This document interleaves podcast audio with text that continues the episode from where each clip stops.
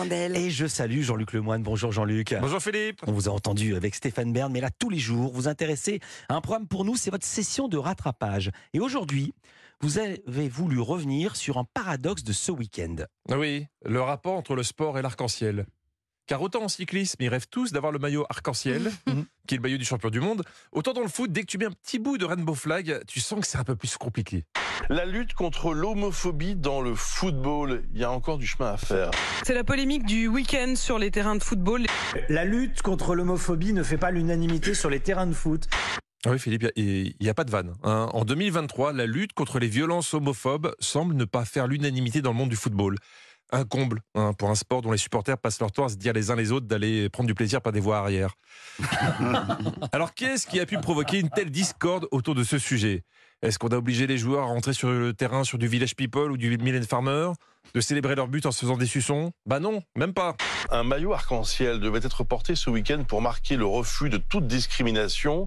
Voilà. C'était pas fou, hein Parce que le maillot, c'était pas non plus un crop top à paillettes façon Eurovision. C'était un maillot sur lequel le numéro du joueur était aux couleurs du drapeau arc-en-ciel. Déjà sur les réseaux, quand l'OL qu'on voit ici a publié la photo du sien ou Montpellier en vidéo pour montrer qu'ils ont bien saisi euh, l'enjeu, les réactions des supporters en disaient long, pas mon club, pas de politique, laissez-nous, dictature woke, on n'est pas obligé d'être gay. Oh oh, alerte au gogol Alerte au gogol Oui, c'est mon détecteur de Gogol. hein. Il se met en route dès qu'il capte une énorme connerie. Alors, autant vous dire que quand je regarde certaines chaînes en ce moment, je suis obligé de changer les piles tous les trois quarts d'heure. Parce que tu sens que la lutte contre l'homophobie, c'est pas clair pour tout le monde. Pour certains, donc, c'est obligé à être gay. Oui. Ah, euh, alors, on va être très didactique. Non. hein. Si tu mets un maillot avec un arc-en-ciel dessus, c'est pas magique. Tu vas pas te transformer en licorne ou changer d'orientation sexuelle. C'est comme quand tu es supporter. Si tu mets le maillot de ton équipe, on va pas te demander de t'échauffer pour rentrer sur le terrain. hein. Il y a quand même une grosse différence entre soutenir et pratiquer. Et ce week-end, des joueurs ont refusé de porter ce symbole en se justifiant comme ils pouvaient.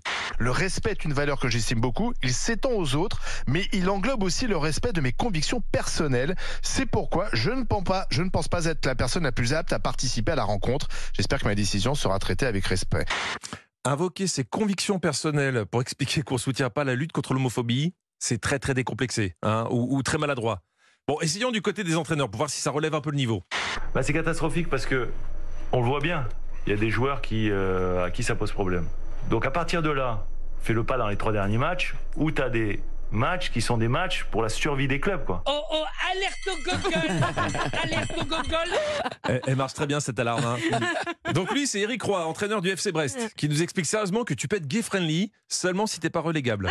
Voilà. C'est vrai en plus. Et encore plutôt en août, pendant les matchs de préparation. Et, et c'est pas une erreur, hein, car son directeur sportif avait le même discours. On parle toujours de racisme, on parle toujours d'homophobie, on parle toujours de, de, de- de- de religion. À un moment donné, il faut que ça reste en dehors de tout ça. Euh, quand on, on veut, on veut faire ce genre de choses, on le fait pas lorsqu'il y a des matchs clés.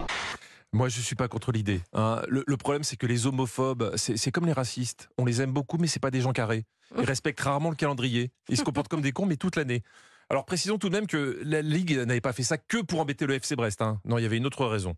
Le choix de la date, c'est parce qu'en fait, mercredi prochain, mercredi 17, c'est la journée mondiale de lutte contre l'homophobie. C'est pour ça que la Ligue en a profité pour la faire ce week-end. Voilà, c'était pas un complot contre la Ligue 1. Mais je comprends, ton club est en difficulté, tu perds un peu de lucidité. Donc voyons ce que ça donne avec l'entraîneur d'un club du haut de tableau, en l'occurrence euh, Bruno Genesio de Rennes. Personnellement, je suis contre toutes les discriminations. Mais je pense aussi que nous sommes là pour jouer au football. Je suis pas certain euh, qu'on ce soit nécessaire de, de faire une journée pour, euh, contre l'homophobie. Malheureusement, tant que des gens auront peur d'un petit arc-en-ciel, moi je pense que si. Merci beaucoup. Merci beaucoup Jean-Luc Lemoine.